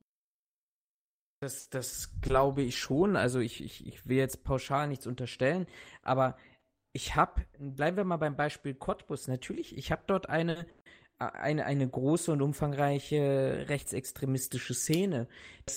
Und ich habe ja der, dieser Thematik Zuverlässigkeitsüberprüfung, habe ich natürlich inzwischen ähm, sehr auch, auch, auch Grenzen, ähm, wo tatsächlich auch gesetzlich festgehalten ist, wenn ich innerhalb der letzten fünf oder zehn Jahre oder überhaupt grundsätzlich diese oder jene Straftat begangen habe, dann erhalte ich die Zuverlässigkeit nicht. Das Problem ist doch, wenn ich einer, ein Rechtsradikaler, ein Rechtsextremist bin, der bisher aber durch, ich sag mal, klassische Straftaten nicht aufgefallen ist oder durch kleinere Straftaten, einzelne Körperverletzungsdelikte oder ähnlichem, dann erstellt doch der Sachbearbeiter eine Prognoseentscheidung.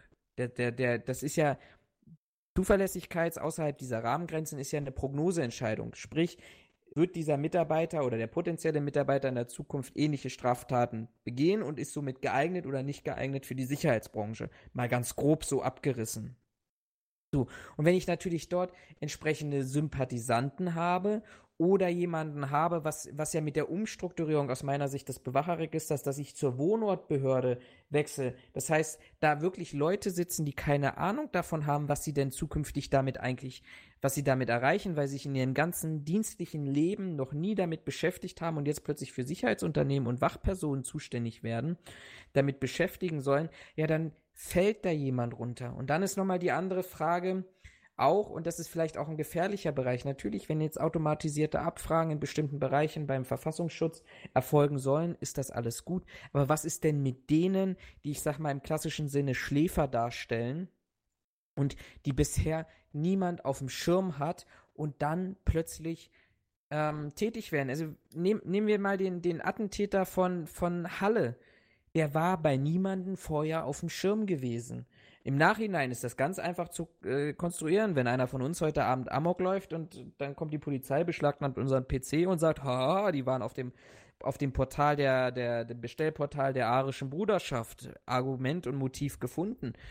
Ähm, aber wenn ich vorher niemanden auf dem Schirm habe und der sich im Privaten radikalisiert, äh, wo ich dann auch inzwischen Parallelen habe, wie ich das aus dem Islamismus kenne, dann habe ich da eine ganz, ganz hohe Gefahr. Und dann müssen wir gucken, wie wir diese Anziehungskraft auf diese Sicherheitsbranche reduzieren können. Und dann wären wir eigentlich schon bei dieser Thematik, was müssen wir denn eigentlich ändern, um praktisch die Anziehungskraft dieser Branche zu reduzieren, beziehungsweise Kontrollmechanismen zu erheben. Ja gut, aber äh, das ist ja das, was ich sage. Also ähm, äh, klar, also wenn du, wenn du eine, eine Abwägung machst, macht der potenziell etwas, was nicht damit konform geht, kann ich den zulassen oder nicht, sehe ich darin eigentlich schon den Fehler. Weil für mich bedeutet Zuverlässigkeit, oder ich habe das im Studium so gelernt, äh, Zuverlässigkeit, dass ich halt das und das erbringen muss und wenn ich halt eine entsprechende Vor eine Vorbestrafung habe, dass ich das, dass ich dann mit der Zuverlässigkeit durchgefallen bin. Also stellt sich mir halt die Frage, warum wird da überhaupt noch geguckt, ob der potenziell nochmal in dieser Richtung irgendwie aktiv werden könnte. Also du meinst, so. wir so, müssten härtere Kriterien, noch, also noch härtere, man muss halt immer gucken, von wo man kommt, aber du meinst, man muss härtere Kriterien ähm, in der Zuverlässigkeit haben. Ne, die, äh, ja, quasi. Also jetzt der, den Halle-Täter, gut, den hatte keiner auf dem Schirm. Da sage ich auch, gut, den auf den Schirm zu kriegen, ist in meinen Augen ziemlich schwierig, weil wie willst du, wie du schon sagst, jemanden auf den Schirm kriegen, der sich zu Hause für sich selbst sich radikalisiert? Da hast du nahezu keine Möglichkeiten. Die einzige Möglichkeit, die mir pauschal dazu einfällt, wäre eine ständige Überwachung von 83 Millionen Einwohnern. Also machst du jeden zum potenziellen Terroristen und das ist ja nicht, also A, hast du die Manpower nicht dafür, die Kappe hast du dafür auch nicht. Ähm, und das ist in meinen Augen auch ziemlich hirnrissig, weil also ich will auch nicht überwacht werden, nur weil man Angst davor hat, dass irgendwer potenziell was tun kann. Ähm, was jetzt aber diese quasi diese Zuverlässigkeitsprüfung angeht, wie gesagt, mein Verständnis davon war immer, wenn du eine Vorstrafe hast, bist du mehr oder weniger quasi damit durch. Dann kannst du in dem Bereich, wo du diese Zuverlässigkeit brauchst, einfach nicht arbeiten. Ähm, mit Sicherheit kann man da nochmal eine Unterscheidung machen, was für, was für ein ähm, Fall da jetzt reinspielt. Als Beispiel, wenn da drin steht, du hast mit 14, weiß ich nicht, Kinderriegel geklaut, als Beispiel, ähm, da kann man mit Sicherheit darüber streiten, weil das eine entsprechende Zeitspanne ist, pipapo. Aber grundsätzlich bin ich der, bin ich der Meinung oder wäre in meinen Augen ein Lösungsansatz zu sagen, hey, Zuverlässigkeit bedeutet, du bist nicht vorbestraft, du hast einen freien Leumund. Ich bin der Meinung, dass es auch irgendwo dann, oder dass ich das im Studium hatte, dass Zuverlässigkeit bedeutet, du musst einen freien Leumund haben. So, und da stellt sich mir doch die Frage, die hatten ja eindeutig keinen freien Leumund. Warum sind die zugelassen worden? Da, also ja, Lösung Weil wäre. Weil die Grenzen einfach momentan nicht hergeben. Das, das ist halt diese Thematik. Und wir dürfen nicht vergessen, standardisierte Abfragen beim Landesamt für Verfassungsschutz waren halt vorher nicht klar definiert oder in Einsatzbereichen nicht klar definiert ja. gewesen. Das haben sie geändert, deshalb sage ich auch, dass da, da bin ich auch froh drüber. Ich glaube, ich würde viel, viel niedrigschwelliger anfangen. Wir haben und, und nichtsdestotrotz ist das ja auch eine Thematik, warum wir diese Differenzierung gemacht haben. Ich glaube, wir müssen heute, jedes Unternehmen oder jedes größere Unternehmen hat einen Ethikkodex, wo eben drin steht, wir äh, stehen zur freiheitlich-demokratischen Grundordnung, wir sind gegen Extremismus jeglicher Form, rechts wie links etc. Das darf kein Blatt Papier für die Schreibtischschublade sein. Also ich glaube, das ist der erste Ansatz, das, was ich dort festschreibe, auch viel stärker zu leben, sich klar dagegen auszusprechen, Vielfältigkeit zu erleben ähm, und auch den Mitarbeiter zu motivieren, dass, und da rede ich gar nicht über Stasi-Methoden, aber wenn jemand mit seinen, weiß ich nicht, Kaffeebecher der arischen Bruderschaft auf Arbeit kommt und den dort trinkt oder in der, im, im Nachtdienst in der ruhigen Minute darüber spricht, dass man alle Ausländer abschieben müsste, weil die klauen uns den Job und sonstige was. Dass man da, wo es, wo es eben diese Anfangstendenzen gibt, Mechanismen implementiert innerhalb eines Unternehmens, wo auch der Mitarbeiter ohne dass er selber Konsequenzen fürchten muss und ohne vielleicht, dass auch der betroffene Mitarbeiter nicht mit Konsequenzen fürchten muss, aber dass man, dass, dass dass es dort eine Meldemöglichkeit in irgendeiner Form gibt, mit dem Ziel, den Mitarbeiter jetzt nicht zu bestrafen, weil wenn ich jemanden bestrafe für ein Verhalten, was er als richtig sieht, das kennen wir alle, aus der Kindererziehung, ähm, verstärkt sich ja das Verhalten. Also nein, auch die, die, die Mitarbeiter dann abzuholen und ihn ähm, entsprechend auch ja, zu sensibilisieren und ihm auch zu zeigen, welche Vorteile eine freiheitlich-demokratische und pluralistische Gesellschaft hat.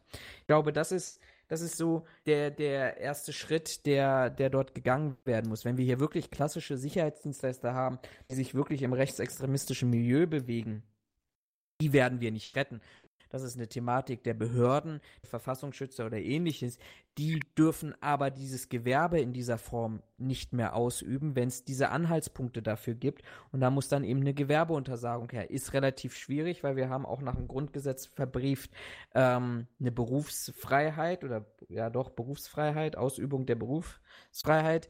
Ähm, das ist natürlich auch ein Eingriff ins Grundrecht, aber hier müssen wir viel stärkere Mechanismen haben, um am Ende des Tages auch den Kunden, der meines Erachtens auch einen Teil dazu beiträgt, nämlich, dass auch der sensibilisiert werden muss, dass auch der relativ schnell feststellt, Moment mal, hier läuft ein anderer Sicherheitsdienst durch meine KZ-Gedenkstätte und die, die, ich, ich sag mal jetzt pauschal, die sehen komisch aus, das sind Glatzen, also dieses typische, diesen Stereotypus, den man davon hat, die, die tragen Dienstausweise einer anderen Firma. Ich google jetzt mal, was ich zu Security oder Deutscher Sicherheitsdienst 88 finde oder wer auch immer sich da auf dem Markt tummelt, dass der auch die Dienstleistung nicht für einfach für ja, für selbstverständlich wahrgenommen wird, sondern dass ich auch als Auftraggeber bestimmte Pflichten habe, vor allem wenn ich in sehr, sehr sensiblen Bereichen bin, was auf der einen Seite die Außendarstellung sein kann, was aber auch sein kann, dass ich eben über sensible Informationen verfüge oder das Polizeibereitschaftspräsidium bewachen lasse oder ähnlichem. Ja, ich hatte gerade noch einen Punkt, den ich ansprechen wollte, aber jetzt habe ich den wegen einem anderen Punkt wieder aus dem Fokus verloren. Ähm, findest du Moment, wie war meine wie war jetzt gerade die Überlegung? Ähm findest du, dass die dass die Kontrollmaßnahmen, die du als potenzielles, ähm, ich sag mal, rechtschaffenes Sicherheitsunternehmen hast, ähm, die Maßnahmen, um deine neuen Mitarbeiter zu überprüfen, findest du, dass die zu zu lasch sind oder zu wenig vorhanden? Weil die Frage ist ja, man sagt ja, hm. wenn du, wenn du den, wenn du jemanden einstellst, also in der Regel ist es ja so, wenn du jemanden einstellst, dass du dich dann auch von seiner, von ihm überzeugen willst. Ne? Nicht nur jetzt hier durch die ganzen äh, Bewerbungsunterlagen in Form von Lebenslauf und weiß ich was, ähm, dass er ordentlich ist, sondern in der Regel ist ja immer noch, ich sag mal, heute so gang und gäbe ist ja hier, ich hätte gerne noch ein Führungszeugnis. Jetzt stellt sich mir die Frage, weil ich das ähm, mitbekommen hat im, im Frankreich ist das wohl auch mit dem Hintergrund vor möglichen Radikalisierern. Ähm, ist das wohl auch so ein Thema? Ähm, wie kann man quasi sicher gehen, dass ich mir, ich sag mal, nicht die falschen Leute ins Unternehmen hole?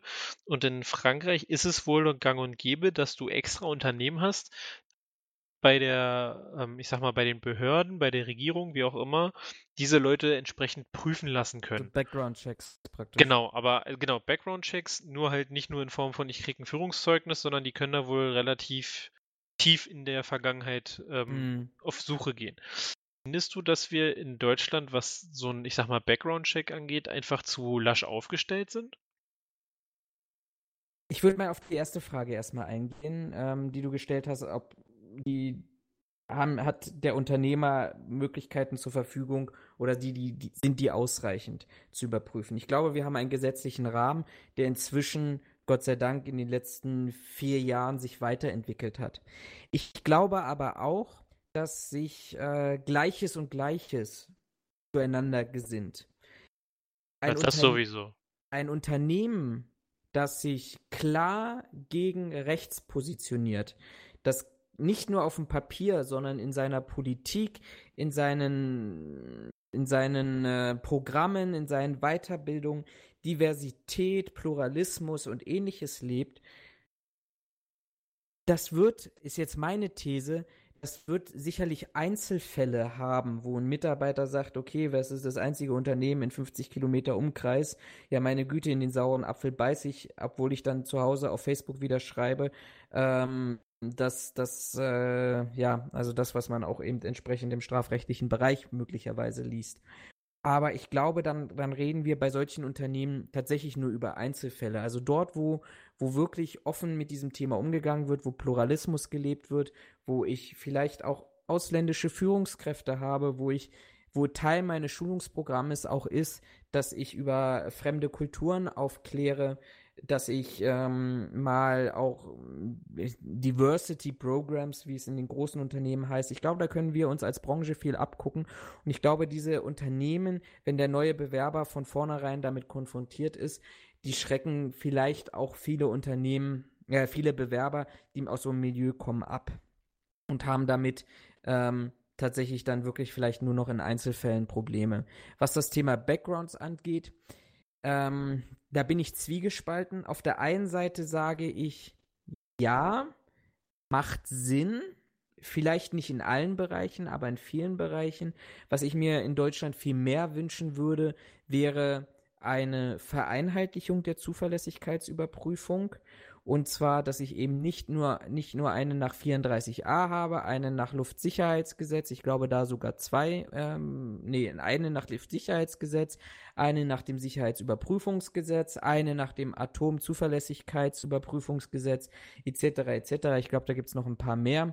Ähm, und für jeden Bereich, wo ich tätig sein will, brauche ich eine andere, die in unterschiedlicher Tiefe praktisch die, ähm, die Historie eines Menschen nachschaut. Okay, du meinst, wir haben zu wenig Ebenen, was die, oder nicht zu wenig, wir haben, wir haben zu, viele, viele, Ebenen. Wir haben zu viele ähm, Ebenen wie gecheckt und die wird. sich auch mhm. unterschiedlich, auch in der Tiefe unterschiedlich. Und ich glaube, ja. damit legen wir auch die Bürokratie fest. Wenn ich einen Mitarbeiter beispielsweise habe, der am Flughafen zum Einsatz kommen soll und ähm, ich sag jetzt mal, vielleicht ein Bundesministerium, was anfordert nach äh, Stufe 2 Überprüfung nach dem Sicherheitsüberprüfungsgesetz, dann durchläuft dieser Mitarbeiter drei unterschiedliche Zuverlässigkeitsüberprüfungen, nämlich erst nach 34a, dann nach Luftsicherheitsgesetz und weil er ab und zu mal aushelfen soll, nach dem Sicherheitsüberprüfungsgesetz. Und heute kann es sein, dass er in allen drei Stufen unterschiedliche Ergebnisse erlangt.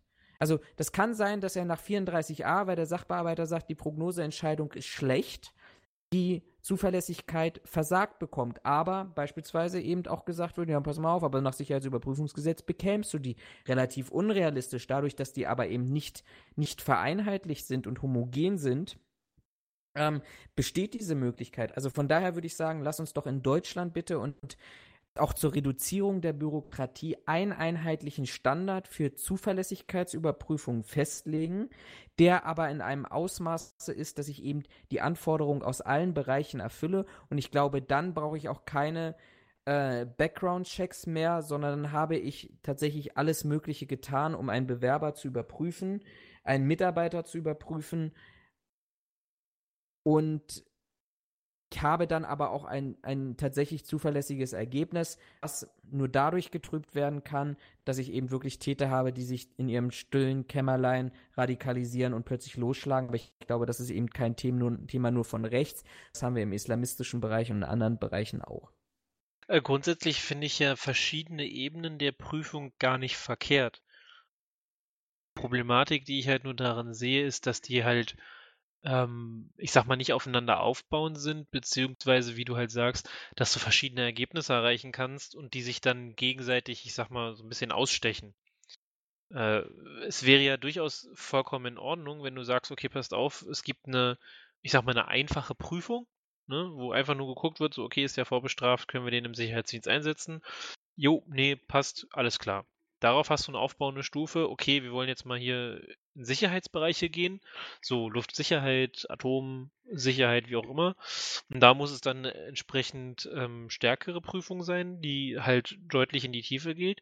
Und du hast dann, weil halt ja auch Behörden ähm, davon äh, äh, ähm, Gebrauch machen, hast du halt trotzdem noch diese Sicherheitsüberprüfung. Und glaube nicht mal, dass wir das vereinheitlichen müssen, dass du nur noch, ich sag mal, eine Prüfung hast, sondern Entschuldigung, äh, sondern ähm, dass du zumindest äh, eine klarere Struktur hast. Dass halt klar ist, okay, jemand, der in einem Sicherheitsunternehmen anfängt, der macht Prüfung A. Das ist die einfachste Prüfung, die geht relativ fix. Äh, da wird nicht ganz so viel geprüft, ähm, aber sie sollte halt so ausgebaut sein, dass äh, daraus klar erkenntlich ist, alles klar, das ist jetzt kein rechter Spinner, den wollen wir hier nicht haben, den können wir einsetzen. Wenn du äh, darüber hinausgehst, musst du eine etwas äh, umfänglichere Prüfung machen. Die dauert dann halt auch entsprechend ein wenig länger äh, für Leute, die in entsprechenden Bereichen eingesetzt werden, wo man dann vielleicht nicht nur, weiß ich nicht, Tendenzen abcheckt, sondern äh, wo man dann schon mal ein bisschen mehr äh, reingeht, wo man sich vielleicht den Mitarbeiter oder sein Umfeld vielleicht auch mal anguckt. weiß ich nicht, ist nur eine, nur eine äh, Überlegung, ein Brainstorming. Ähm, dass du dann als letzte Stufe aber wirklich auch noch sagst, okay, alles klar, wir haben aber auch das Sicherheitsüberprüfungsgesetz ähm, und ich brauche jetzt für den und den Bereich, brauche ich einfach eine, eine SU2 ähm, und da ist ja dann klar vorgegeben, was geprüft werden muss und die dauert dann halt auch entsprechend lange. Ähm, ich denke, wenn man das entsprechend also muss nicht auf drei Stufen ähm, begrenzt sein, sondern von mir aus können es auch vier oder fünf sein. Aber wenn man das äh, vernünftig strukturiert und einfach klar macht, okay, das ist jetzt Punkt 1, den wir prüfen müssen, das ist Punkt 2, den wir prüfen müssen und diese Vereinheitlichung dahin geht, dass du sagst, okay, alle Prüfungen laufen gleich ab. Ich glaube, dann wäre uns schon ein ganzes Stück weit geholfen. Weil momentan ist ja eher das Problem, dass der eine Sachbearbeiter sagt, yo, ist okay, der nächste Sachbearbeiter sagt, oh nee, finde ich aber nicht cool, der dritte sagt so, was ist eigentlich euer Problem? Ich hätte beide zugelassen. Mhm. So. Das wäre halt nochmal eine Überlegung, ob man nicht sagt, okay, wir, wir ähm, straffen das System, um da irgendwie eine Einheitlichkeit reinzukriegen. Meine andere Sache, ist mir wieder eingefallen, ähm, weil du sagst, naja, man müsste irgendwie äh, eine Möglichkeit zur Meldung von solchen Vorfällen oder Beobachtungen schaffen. Ähm, ja, gebe ich dir recht, wobei ich das Problem sehe, ähm, dass mit Sicherheit nicht sehr viele Menschen geben wird, die melden. Weil melden ähm, ja eigentlich bedeutet, dass du einen, Mangelzustand, ich nenne es jetzt mal Mangelzustand, äh, weitergibst in der Hoffnung, dass er beseitigt wird. Ähm, Im Endeffekt ist daran ja auch nichts Verkehrtes, sondern es ist ja auch richtig, dass das so gemacht wird. Aber mein Eindruck ist, dass das in unserer heutigen Gesellschaft, wenn du irgendwo irgendwas ankreidest, dann ist das nicht, ich mache eine Meldung über einen Missstand, sondern äh, du bist jetzt eine Petze.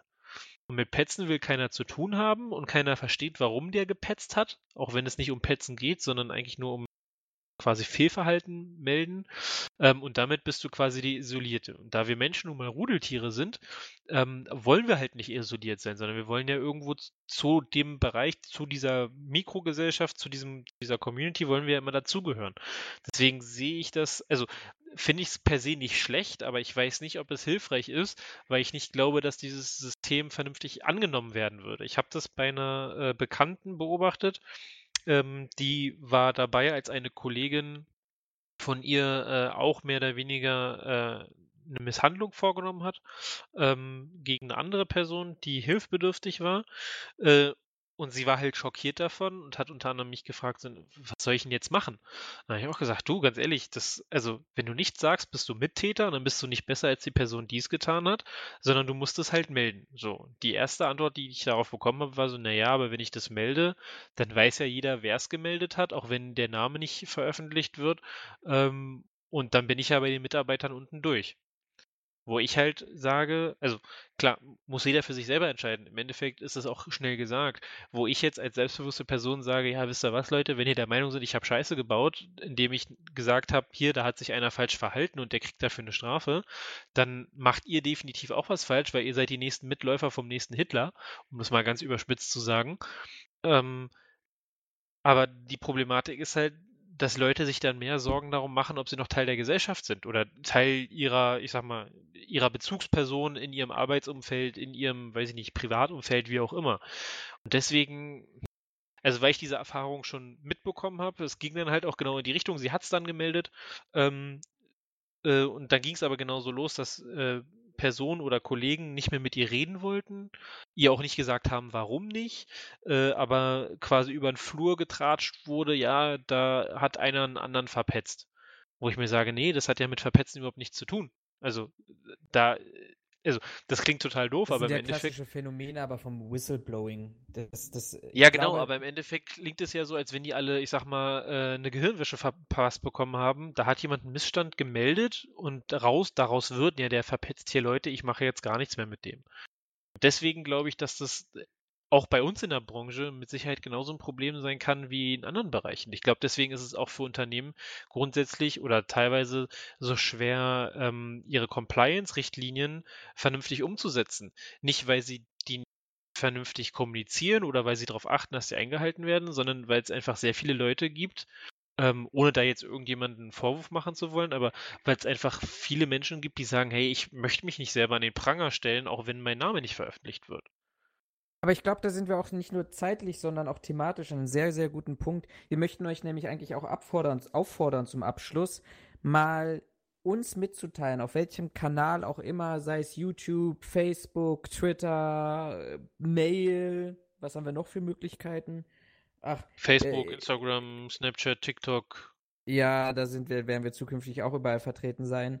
Was ähm, wir halt alles so machen. Ne? Ihr müsst halt uns nur finden. Nein, teilt uns doch mal mit, was ihr glaubt, was adäquate Maßnahmen wären, was wir verändern müssten, um eben diesem Phänomen, das glaube ich auch sehr deutlich heute wurde, ähm, in der Sicherheitsbranche zu begegnen. Und ich glaube auch, das Interesse müsste daran bestehen, dass wir diesem Phänomen begegnen.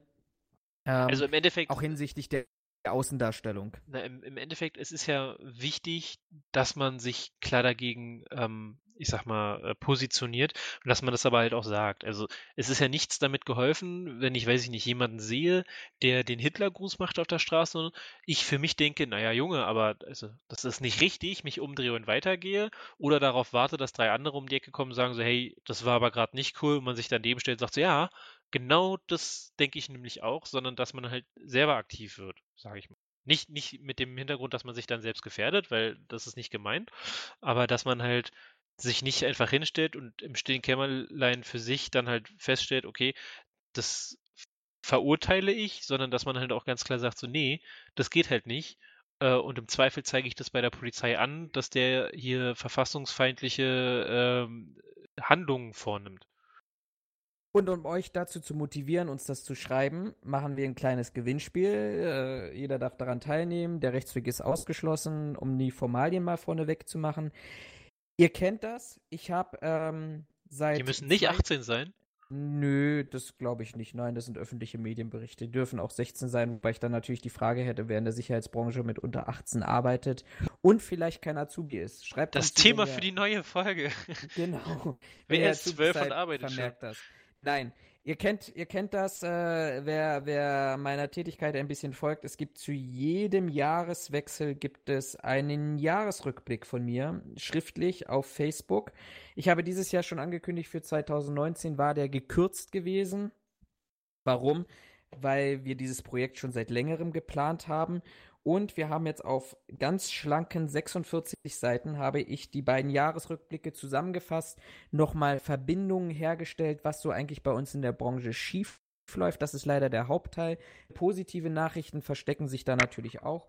Und diejenigen, die wir subjektiv empfunden als die fünf besten Tipps, Vorschläge für Veränderungen in der Sicherheitsbranche hinsichtlich der Thematik Rechtsradikalismus, Rechtsextremismus, Neonazismus etc. kriegen von mir dieses Buch kostenlos äh, zugesendet. Der Rest des Leid ist auch verteilt. Wer Interesse hat, kann sich das bei Amazon oder im Einzelhandel besorgen. Und das ist jetzt nicht nur Werbung, sondern ihr unterstützt damit auch einen guten Zweck. 50% der Einnahmen, die ich mit diesem Buch mache, diesem Büchlein mache, da wir ja noch zwei Jahre betrachten, 50 Prozent dieser Einnahmen werden an eine Organisation gespendet, die sich ähm, um den, die Aufklärung, um den Kampf, um die Information ähm, zur rechten Szene, aus der rechten Szene heraus beschäftigt. Da bin ich momentan schon in ein, zwei Gesprächen mit, mit Stiftungen und Einrichtungen. Ähm, da muss ich mal gucken, das trage ich aber nochmal nach, wohin diese, diese Spenden gehen werden. Aber ihr habt für, um euren Beitrag dazu zu leisten, was, was bei uns verbessert werden kann, jetzt die Möglichkeit, mit euren Vorschlägen de, dieses Line hier heute zu gewinnen oder in den kommenden Tagen zu gewinnen. Wir werden vor der nächsten Folge werden wir uns die Einsendungen angucken. Die nächste Folge ist in zwei Wochen. Da werden wir auch äh, ja irgendwann wieder in den zwei Wochen da den Termin haben. Ähm, und dort werden wir dann auch zumindest anonym die Gewinner bekannt geben und ich werde die Person auch vorher anschreiben, dass ich dann auch Adressdaten etc. alles bekomme, dass ich euch das auch zustellen kann. Ja, ich glaube, wir haben. Ich bin sehr gespannt, was da an Rückmeldungen im Allgemeinen gibt, nicht nur zu der Thematik Gewinnspiel. Ich glaube, wir haben eine sehr wichtige Folge heute gehabt. Auch eine vielleicht auch interessante Folge. Mir hat es auf alle Fälle Spaß gemacht. Und Raphael, deshalb überlasse ich dir die letzten Worte in diesem wichtigen Thema. Wer einleitet, darf auch ausleiten. Bitteschön. Tschüss. Nein, Quatsch. Ähm, ja, war eine interessante Folge. Ähm, wir sollten uns überlegen, ob wir nicht immer wieder zu äh, bestimmten Themen Sonderfolgen bringen. Vielleicht, also kommt halt auch darauf an, ob man es hören will. Lasst uns dazu auch gerne mal einen Kommentar zukommen auf den bekannten Wegen, ob ihr solche Sonderfolgen, ich sag mal, schätzt oder ihr das gut fändet, wenn wir uns mehr über vielleicht in einer Folge nur um ein bestimmtes Thema ähm, äh, austauschen oder davon berichten. Ähm, sofern es zur Sicherheit passt, versteht sich. Ähm, und dann, ja, bleibt mir eigentlich nicht viel mehr zu sagen als vielen Dank, äh, dass ihr eingeschaltet habt. Habt einen schönen Tag, Abend, Wochenende, Nacht, wie auch immer. Ähm, und dann sage ich bis zum nächsten Mal in ungefähr zwei Wochen. Macht's gut, bis zum nächsten Mal. Tschüss. Ciao.